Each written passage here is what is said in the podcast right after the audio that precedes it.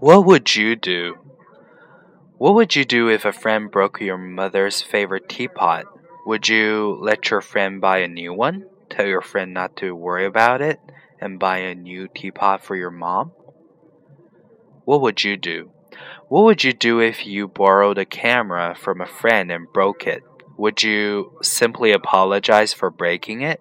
Take it to a store and pay for the repairs? What would you do? How would you react if a friend started dating someone you used to go out with? Would you talk to your friend about your feelings, feel hurt, but say nothing to either of them? What would you do? What would you do if a friend came for dinner and brought an expensive box of chocolates? Would you thank your friend for the gift and not open it?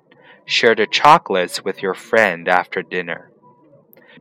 What would you do? What would you say if a friend asked you for a loan to buy an MP3 player?